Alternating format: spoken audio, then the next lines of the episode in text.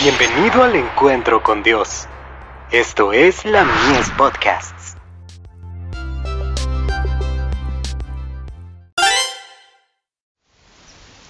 Cada día con Dios. Preparémonos para actuar en el cielo. Aprendan estos primero a ser piadosos para con su propia familia. Primera de Timoteo, capítulo 5, verso 4.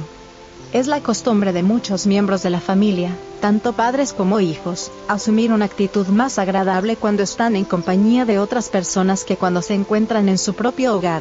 Este no es el plan trazado por Dios para padres e hijos.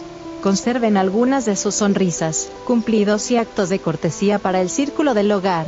Deben tratar de ser tiernos, considerados y amables para manifestar cortesía cristiana en la casa.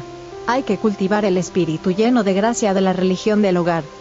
Cristo jamás pronunció una palabra dura y poco amable. Cuando sus compañeros lo tentaban, desanimaba al enemigo con un salmo o alguna palabra de las escrituras. No tengan vergüenza de aprender de Cristo. Él los invita con estas palabras, Llevad mi yugo sobre vosotros, y aprended de mí, que soy manso y humilde de corazón, y hallaréis descanso para vuestras almas, porque mi yugo es fácil, y ligera mi carga. Mateo 11, versos 29 y 30. Cuando tengan que enfrentar la provocación y se sientan tentados a airarse, tomen en cuenta que al manifestar ese espíritu no están llevando el yugo de Cristo, que implica obediencia, dominio propio y servicio. Padres e hijos, recordad que los verdaderos seguidores de Cristo harán de su hogar, tanto como resulte posible, una representación del hogar celestial, porque al hacerlo serán colaboradores de Cristo en la aplicación de las leyes de su reino. Lean la oración que Cristo enseñó a sus discípulos. Vivan esa plegaria. Es todo un sermón para los que quieran ponerlo en práctica. Tenemos algo que pedirle a Jesús. Tenemos grandes necesidades que solo Él puede suplir. La oración que Jesús enseñó a sus discípulos las abarca todas.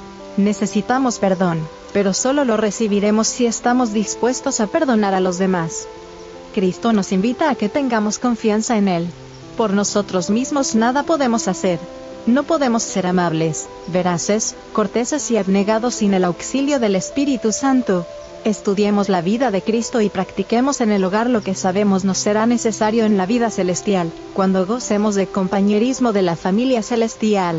En el círculo del hogar aquí podemos practicar los modales que vamos a poner en práctica en el seno de la familia celestial. Manuscrito 125, del 6 de octubre de 1898, La educación en el hogar.